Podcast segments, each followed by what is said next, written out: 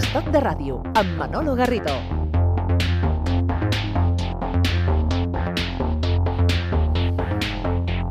Amb el Quim Ortí parlem ara de residus.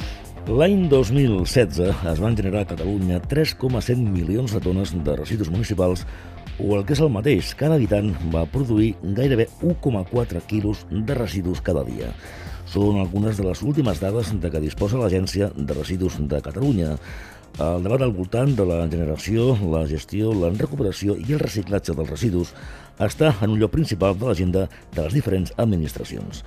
Estem parlant d'una quantitat excessiva de deixalles, es poden minimitzar les xifres, si no adoptem mesures urgents, podem arribar a una situació del tot insostenible? De tot plegat parlem a Estoc de Ràdio amb el director de l'Agència de Residus de Catalunya, el senyor Josep Maria Tos. Senyor Tos, què tal? Benvingut a Estoc de Ràdio. Molt bé, gràcies. Gràcies per la vostra invitació i compartir aquesta reflexió al voltant del món dels residus. Si hem de posar nota a com estem eh, des del punt de vista de residus, del reciclatge, eh, si vostè fos el professor i l'alumnat fóssim la ciutadania de Catalunya, Estem... Eh, un- progressamos adequadamente. Exacte, progressem adequadament. Estem amb, bon, amb un aprovat, progressem adequadament, però hem de continuar fent feina. Mhm. A Catalunya generem ara menys residus que fa uns anys. Sí, el, el top va ser l'any 2010-2011 al voltant de 1,6 quilos per habitant i dia, ja estem a 1,35, estem pujant. Eh, Sovint és una reflexió al voltant de canvi d'hàbits també, de la situació de, de crisi econòmica que encara fe, fa que no, tothom eh, consumeixi com abans, però sobretot també tinc clar que hi confio en les noves generacions i amb el canvi d'hàbits de la gent que siguin consumidors molt més actius i proactius a l'hora de, de comprar i a l'hora de triar. I un cap de model, un canvi de model més sostenible, també? haurem d'anar forçosament. És a dir, hem, els oients han de ser conscients que hem de canviar la forma de comprar, la forma de produir, la, la forma de viure. No vol dir que empitjorem, sinó que hem d'anar a, uns, a una nova forma, bàsicament condicionat per la situació que estem com a planeta, com a terra global, perquè aquest gest de reciclar no és només un impacte en cadascun dels nostres pobles i ciutats del país, sinó que és un impacte global. I, que quan des del govern diem que hem de reciclar més, que hem de generar menys residus, que hem de comprar d'una forma molt més activa, té aquesta transcendència global. El que passa, senyor Tos, és que, eh, segons les últimes dades, en general, les fraccions de residus recollides selectivament, selectivament han baixat. Eh, per què? Quines són les causes que provoca aquesta, aque- aquesta baixada? Bàsicament és la fracció orgànica una, perquè no, no, no acaba d'estar consolidada encara l'hàbit de reciclar la fracció orgànica. La fracció orgànica. Portem una situació d'estancament i una mica de reducció. I la que es redueix clarament és el tema del paper i cartró. És a dir, encara veiem a tot el país que es roba el paper i cartró dels contenidors blaus de, de les ciutats. I això passa a tot arreu. Passa a Barcelona, passa a Ripoll, passa a Reus, passa a Riu de Canyes, passa a Tortosa, Uh -huh. que desapareix, perquè té un preu, interessant, i també les deixalleries desapareixen moltes coses metàl·liques. Mm. És a dir, que eh, aquest, eh, aquesta ba- baixada en la recollida mm, és, per una banda, perquè hi ha alguna fracció que no està consolidada i, per altra banda, per, per, aquesta, per aquestes pràctiques eh, eh, al marge del, del circuit convencional. Exacte, clar. Aquest paper que es, roba, evidentment va a gestors i va a la indústria, a la indústria paperera. Però clar, desapareix de l'estadística oficial i per tant no podem comptabilitzar. Tenim clar que si aquestes 200.000 tones de paper que ens roben a l'any a tot Catalunya, si comptessin l'estadística, tindríem dos, tres punts més del nivell de reciclatge i estaríem parlant d'un reciclatge del país d'un 43% segurament. El que passa que quan, quan diu vostè ens roba, eh, és una expressió contundent. Sí, perquè clar, són diners dels ajuntaments, és a dir, aquestes tones de paper són diners d'ingrés que tenen els ajuntaments del país. I entenc que fan una funció social de gent que ho necessita, però en el fons són diners que perden els ajuntaments, els 948 ajuntaments, i que perden els ciutadans. Senyor Tos, en aquest sentit, eh, podem parlar de que en segons quins sectors es pot produir un frau en el reciclatge? No, més que frau és, la desapareix. És a dir, Desapareix, sí. Eh, quan parles amb el sector paper et diuen en els anys més durs de la crisi el consum del paper a Catalunya va caure un 4%, però de l'estadística va caure un 22%, perquè desapareixia dels, de, des, desapareixia dels contenidors blaus o de les recollides comercials de les ciutats i per tant desapareixia de l'estadística. Aquest és el problema que és el, que és el frau. Però clar, aquest tema és un tema molt sensible, estem parlant a banda de bandes d'alguna banda organitzada, que alguna màfia organitzada que robi el paper, és les persones que ho necessiten per sobreviure, o gent que remena els contenidors buscant metalls, i ho veiem, vam sortir per un carrer de qualsevol ciutat i veiem aquell senyor amb, amb el carret del Mercadona comprant, agafant materials, o les deixalleries, que vas a la deixalleria i trobes vas gent a la porta que et demana que aquell microones no el deixis, que se l'emportaran ells. No? Hi ha un tema de, de subsistència, per desgràcia. No és el cas del coure. El coure tot una mica, clar, el coure, als moments bons se pagava 6 euros el quilo el coure net i a 4 euros el, el cable eh, brut amb, amb plàstic encara, no? Clar, són fonts d'ingressos i som conscients que la crisi ha sigut molt dura per molta gent i aquest tema dels metalls o el tema del paper cartró era una font d'ingrés. Mm -hmm. Parlava vostès de, vostè abans de, dels ajuntaments, que són els, els destinataris, perquè per un ajuntament mitjà, el concepte aquest de, del reciclatge, de que les fraccions es reciclin d'una manera o una altra, amb més o menys intensitat, li comporta una aportació econòmica destacada? Evidentment, és a dir, per qualsevol ajuntament del país, un ajuntament té, parlant de brossa, té, eh, té, té dos tipus d'ingrés amb la brossa. Una és la que paguen els ciutadans amb la seva taxa, i l'altre és la venda dels materials, és a dir, eh, Ecoembes i Ecovideo, que són les associacions que agrupen els fabricants importadors d'envasos i, de, i, de, i de vidre, per cada tona que ajuntament, un ajuntament recull del país, té, per cada tona d'envasos, de, per cada tona de paper i cartró i per cada tona de vidre, rep una compensació. Per tant, quan més recicla un municipi, eh, menys costa per aquell municipi el servei de recollida. Per això és tan important. I més també, tota aquella tona que és reciclada, s'evita pagar un cànon, un impost que hi ha a Catalunya per les tones que van als abocadors i per les tones que van a incinerar. Una mena d'impost, en aquest cas. Un impost verd, exacte, per incentivar perquè hem de reciclar més. Parlem d'un sector, senyor Tos, que, que és important, un sector en, productiu entre cometes, no? Eh, són més de 800 empreses que s'encarreguen de la gestió de residus, eh, que si suposen el 6% del PIB català, que són uns 12.000 milions d'euros, d'un eh? És un sector important i precisament Uh, fa, uns dies estàvem repassant aquestes dades, actualitzant-les. Uh, són gairebé un... i és fresc de, molt, de, de gairebé d'hores del divendres passat. Uh, eren gairebé un miler d'empreses i uh, per exemple, volem fer una notícia, és que gairebé amb els anys de la crisi el sector dels residus ha doblat el número d'empleats directes. És a dir, un sector que amb la crisi ha crescut, perquè recuperar materials i reciclar és una, una empresa molt demandada per les empreses i per ajuntaments, no? que és un sector important i que fa tot 25 anys no existia per el tema de, de la recuperació, dona molts llocs de treball. Si ara aquí afegim els transportistes, encara estaríem parlant de molta més gent, i per tant és un sector molt important. En aquesta funció d'estalviar empreses i ciutadans, doncs, això, recuperar materials, donar-los valor, investigar com podem donar sortida a aquests elements reciclats, que això també és molt important. Per tant, Catalunya és un sector molt potent i un exemple per molts llocs del món precisament eh, des d'un punt de vista econòmic, és a dir, podem dir clarament que la indústria del reciclatge és una, és una font de riquesa? Sí, evidentment. A més, quan a Catalunya sempre hem dit que som un país que dels, pan, dels pedres en fem pans i que van fer allò la revolució industrial sense ni cotó ni carbons en qualitat, eh, que on hi ha hagut molt part de la inventiva, aquí hem sigut molt capaços de fer això. No? És a dir, les empreses tenen clar que generar residus els és un cost i, per tant, s'encarreguen d'investigar de com innovar, de com generar menys residus, o els residus que generen, com els donem sortida. A Catalunya vam ser pioners a Europa inventant-nos la que la borsa de subproductes. Eh, tot just l'any 93, una d'aquelles idees eh, fantàstiques del conseller Vilalta, on aquesta, aquesta borsa permetia posar en contacte diferents empreses que per, per, mi, per, per mi és un residu, pel quim, és una possibilitat de substituir una matèria primera pel meu residu. No? I és una història d'èxit on inventem això, ser, ser capaços d'anar al residu zero com a societat. Aquest és l'objectiu eh, possible? Eh, possible hauríem d'anar en aquest escenari. Desitjable? Desitjable probable? Uh, necessàriament. necessàriament. necessàriament. Vostè és defensor del sistema de, de, de recollida en què el ciutadà pagui pel que genera. Aquesta és la clau. Per què? Per què? Aquest concepte? perquè la forma de, de, de corresponsabilització. I això potser l'exemple del carnet per punts és el més evident de tots. És a dir, l'estat espanyol o Catalunya fa 20 anys, a Catalunya hi havia, per desgràcia, eh, 1.000 morts a l'any d'accidents de cotxe. L'estat espanyol, 5.000 i mira que hi havia senyals i tots havíem estudiat el mateix, el mateix codi de circulació. Què va passar? On va ser el gran canvi? Amb el carnet per punts. On tens l'amenaça que una parella de Mossos d'Esquadra o la Guàrdia Civil et pot fer una fotografia, prendre 600 euros i 6 punts de cop. Jo recordo quan pujava a Barcelona a, a primers dels 90, tu anaves de pressa, però els cotxes t'avançaven d'una velocitat espantosa. Ara tu vas i la gent va normalment no gaire més 120, 130. Per gent no corre. Quina és la consciència? La butxaca. Per què no malbaratem l'aigua? Per què jo deixem els llums de casa enceses tot el dia? Per què no ho fan els, els oients, això? Per què no és que un comptador que fa clic-clac, clic-clac, clic-clac? La brossa som conscients i prenen experiències d'altres països d'Europa, que és la clau, la corresponsabilització. Qui recicli, pagui menys taxa municipal. Qui no vulgui reciclar, pagui més taxa. És a dir, Tots hem sentit aquella conversa del replà d'escala d'un veí que recicla i hosti, jo reciclo, faig l'esforç de fer-ho bé i el veí del costat que no recicla paguem la mateixa taxa municipal. Això s'ha d'acabar. La clau per fer aquest tom de volta, perquè reciclem, com deies al començament de l'entrevista, hem de buscar millor, millorar, la clau és aquest tema, l'estímul econòmic. Perquè després de 25 anys de campanyes institucionals, des del Capitán Siam de 1994, Hombre. Les, els petits, eh, com era allò? Canvis són poderosos. Són poderosos. Els petits canvis són poderosos. ens va impactar tots una generació.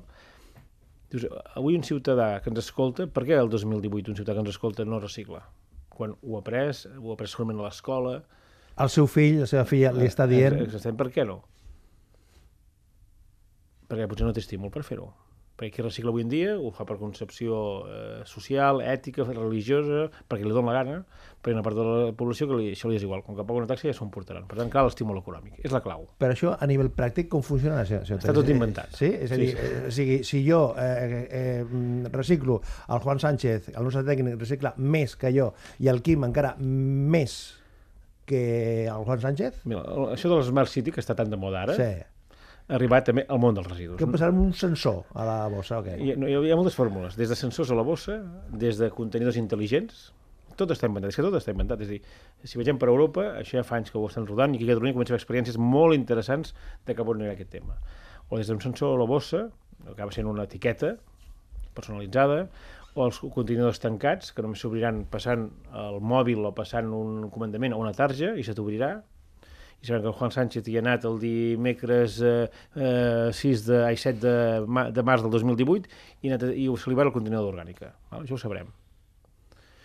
O porta a porta, si és que hi ha porta a porta, amb un cubell individualitzat. Per tant, això ho sabrem. I en base als abocaments, hi ha altres països que funcionen per pes, per exemple, Suïssa Mármol per pes, pagarà segons la participació. I tot això ho tenen vostès al calaix o ho tenen ja sobre la taula? No, això ho tenim sobre la taula veient experiències. A Catalunya hi ha diferents comarques que estan provant experiències i el sí que tenim damunt de la taula és que amb el govern hem d'iniciar una nova llei de residus, que potser l'haurem de dir llei de recursos, on hem, haurem de fer un escenari que tots els ajuntaments del país, tots, s'hauran d'adaptar a sistemes de recollida molt més eficients i sistemes personalitzats. I potser d'aquí 7, 8, 10 anys, tot el país anirem a sistemes de taxa justa de pagament per generació.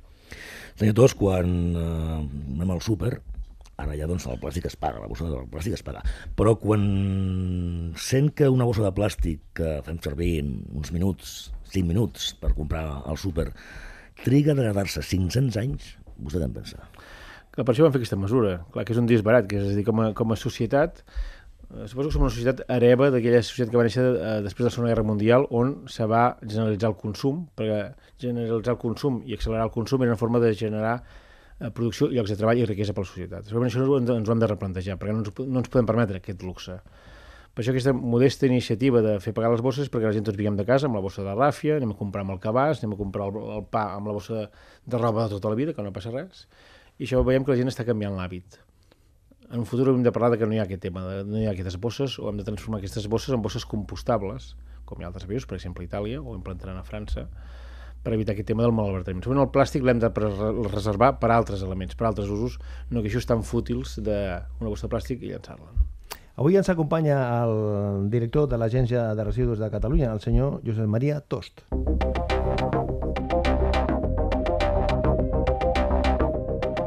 Estoc de ràdio, la vida quotidiana.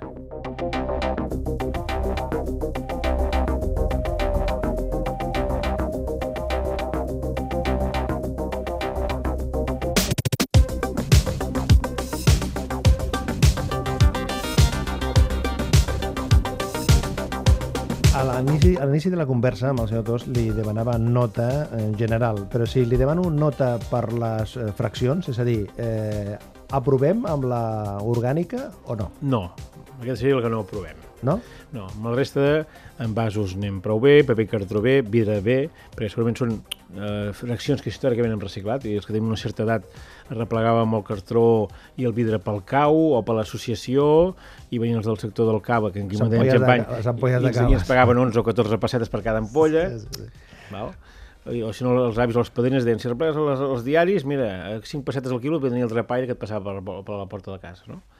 Això ha sigut molt més, està posat dintre la, la, mentalitat de tots plegats. És, és més fàcil aquestes fraccions. Ara, l'orgànica encara costa. Què és el que falla ja? Està plena de tòpics. I el primer gran tòpic és que la cunya me'n farà pudor. I jo personalment, jo que sóc el meu gestió de l'orgànica des de fa 18 anys, no fa pudor. La clau de l'orgànica és, una, un cubell reixat i amb una bossa compostable. Per què fa pudor la fracció orgànica a la cuina? Si la tenim amb un cubell de plàstic amb una tapa tancada, allò es corromp per l'humitat, perquè no respira, i l'humitat, el corrompre es fa pudor. Així de senzill. Per tant, si tens un cubell ventilat, garanteix que circuli l'aire, allò que està sec i no fa pudor. Aquesta és la, la clau. I si un dia un fa peix i fa coses que fan pudor, no costa gaire, s'embolica amb un paper de cuina i l'orgànica més enllà d'un o dos dies, o màxim tres, tothom el treu. No passa res. I a, a la resta anem millor. La resta anem millor. Per què? Perquè és més fàcil? Sí, perquè és més fàcil i és, i és més net. L'orgànica pot donar la sensació de que suqueja, que és brut. Però l'orgànica és clau. És a dir, fer una bona orgànica eh, no només ens permet recuperar un element per la jardineria i pel, i pel món agrari, que és molt important, l'altre és que ens permet que no es contaminin la resta de materials, perquè l'orgànic el que fa és emmerdar-ho, com diu la paraula, tot, ho embruta mm. tot. Mm. Però clar, abans parlàvem de les bosses de, de plàstic, però clar, si estem batallant precisament des del punt de vista de l'usuari, del, del consumidor, de reduir al màxim, i després te'n vas a comprar una poma, i resulta que la poma està amb una safata i amb un plàstic i dius, caramba, eh, eh, eh això és el món al, al, al, al revés, al revés, sí, sí, no? Sí, sí. Això ha de canviar i, i aquí hem de ser tots conscients que quan apelem a la individualitat és que hem de canviar els nostres hàbits. Per què ens trobem una poma amb una safata de prospan? Per les presses i per la comunitat que tots nosaltres volem. És dir, no tenim temps de fer la cua a la botiga, eh, anem escapats, anem un, a un canvi de format familiar també, i per tant una persona que visqui sola té dret a menjar-se una poma i no comprar dos quilos. Per tant, és un tema d'hàbits que hem de ser conscients, perquè en el fons, si un supermercat ofereix això és perquè, perquè algú li compra aquest format. Però, si, però si, si em permet, les empreses no estan tocant el violí aquí, amb, amb, aquest, amb aquesta situació, perquè l'empresa genera la safata, genera el plàstic i al final... L'empresa paga, és el fabricant que posa aquest material al, al mercat paga perquè es recicli, però no és només aquesta la situació, sinó que, més enllà de que pagui o no pagui, cal fer una reflexió realment... El canvi de, de consum. El canvi de consum. Mm Aquí havia recomanat un canvi de legislació, és a dir, en el fons la legislació demana que quan un fabricant posa, posa un aliment al mercat garantir que la seva qualitat. Però segurament hi ha moltes formes de garantir aquesta qualitat sense arribar a una absurditat extrema d'aquest tipus d'exemples que has posat tu, no? que n'hi ha molts, per desgràcia. I per hem de fer un, una, una reflexió. I això vol dir que com a societat segurament hem de comprar d'una altra manera i ho hem de consumir d'una altra manera i viure d'una altra manera. És a dir, el que hem fet els últims 40 anys, això ha de canviar. Però no tornarem, eh, segurament 50 anys enrere, en aquelles botigues de barri, amb, amb pocs envasos, segurament no, però sí que hi ha d'haver un canvi. I ens ho hem d'emprendre seriosament, que hem de canviar els nostres hàbits, de les presses, de comprar en presses, i això és, un, és una reflexió molt important que com a societat hem d'abordar. Senyor Tos, vostè que no vine d'aquesta iniciativa d'altres països, Alemanya, per exemple, és un d'ells, on hi ha comerços, supermercats, on hi ha uns contenidors per abocar doncs, ampolles de plàstic, de bosses de plàstic, i et, et donen uns bons bescanviables per, per articles de, de, de consum. Ho si, hi ha, si hi ha diferents iniciatives. Això se'n diu el sistema de devolució i retorn d'envasos. Eh, hi ha alguns municipis, fan associacions de comerciants, algun municipi que a canvi de tornar un envàs, una llauna eh, buida d'un refresc, una ampolla d'aigua, et donen això uns punts per anar al cine o per canviar altres coses. I altres que, se'n diu el sistema del dipòsit, és quan una ampolla d'aigua vas a comprar, amb el preu pagues un dipòsit de 5, 10 o 20 cèntims, que quan l'has consumit i la torres en aquestes màquines, la torres a la botiga, et tornen el dipòsit. Això per garantir que aquell envàs no es tira en qualsevol lloc o se'n fan malos. No? Això és un tema que com a també haurem d'evolucionar i com a govern vam fer un estudi l'any passat que vam quedar eh, que obríem un, de, un debat social a nivell d'entitats, a nivell de, grup, de grups parlamentaris, però degut al 155 va quedar penjada la cosa i esperem quan hi hagi el al govern tornar a aquest debat de reflexió com a societat, perquè hem de fer passos eh, eh, d'una forma ambiciosa per tal de respectar el medi ambient i garantir una correcta utilització dels materials. Tornarem com eren petits a, a, a anar a la, a la botiga amb l'envàs i, si, si, i si no et cobraran 50 pessetes per, i si és un, una, una ampolla de sifó ja és... Eh... No se't quedava en l'envàs. Eh? El duro, que et donava la teva àvia, se't quedava en el duro si no tornaves l'ampolla de bitxí o del sifó o la d'aigua o la de llet, no? Arribarem a aquest punt? Eh, segurament com a, tenim un estudi que determina això, que és una possibilitat.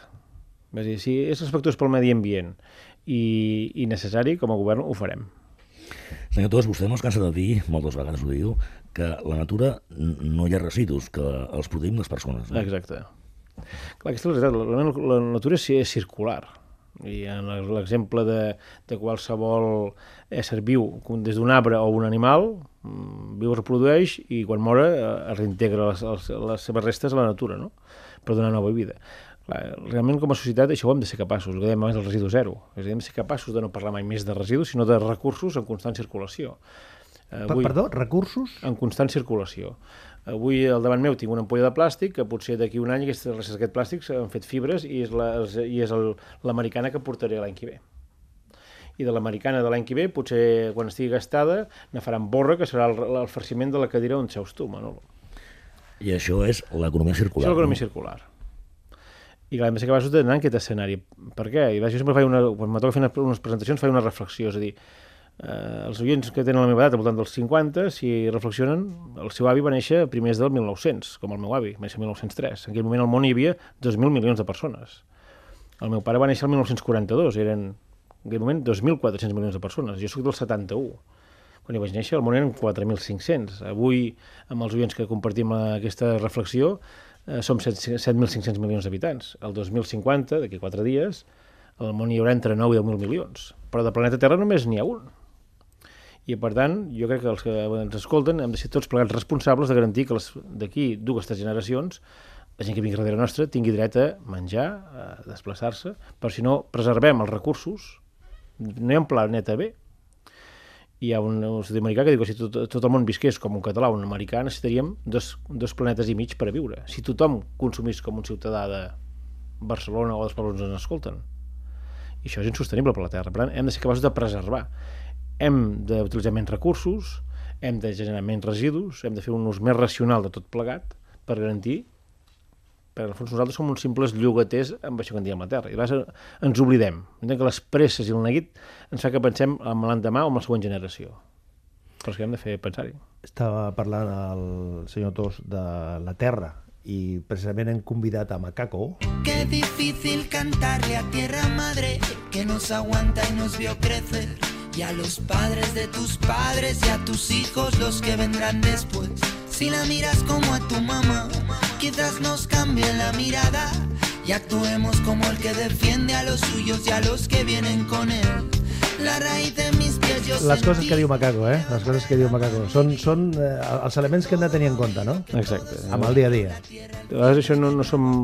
Mira que les presses i la vida moderna és, és complexa, per això que hem de, hem de, hem de replantejar la vida de la, de la nostra societat, hem d'anar a una societat diferent, no que sigui, que sigui dolent, sinó ha de ser diferent, i tots plegats hi hem de contribuir. Entenc que els mitjans de comunicació, eh, els polítics, la societat civil, hem de reflexionar que hem d'anar cap a una nova societat.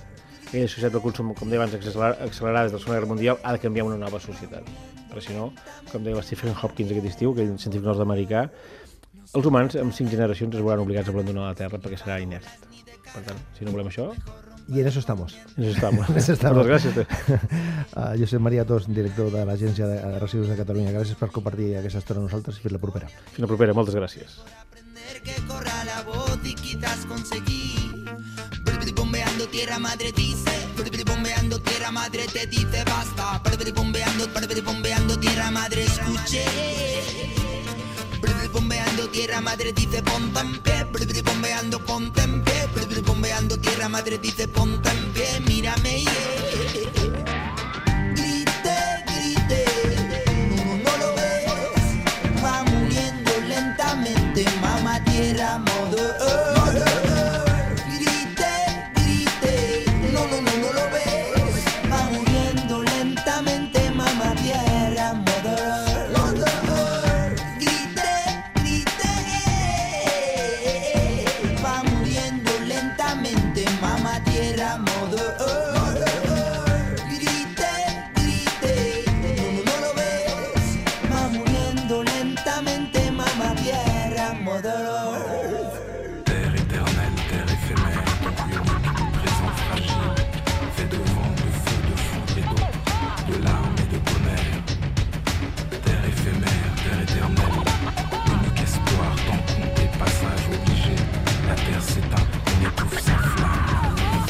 Un mamá reclamó, se la paga la llamó.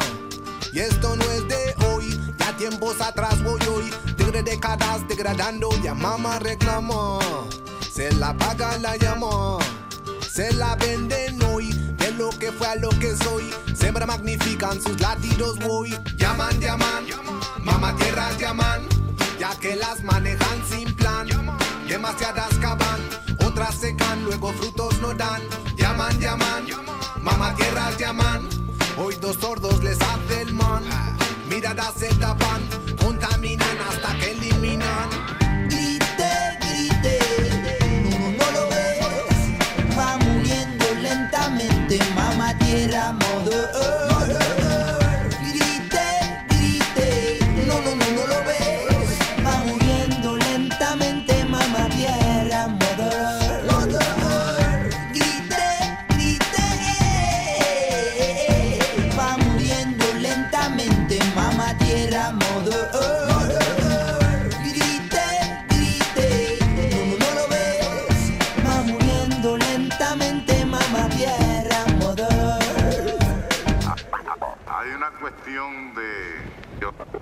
diría, como es de amor a la tierra. Les coses de la vida a Estoc de Ràdio.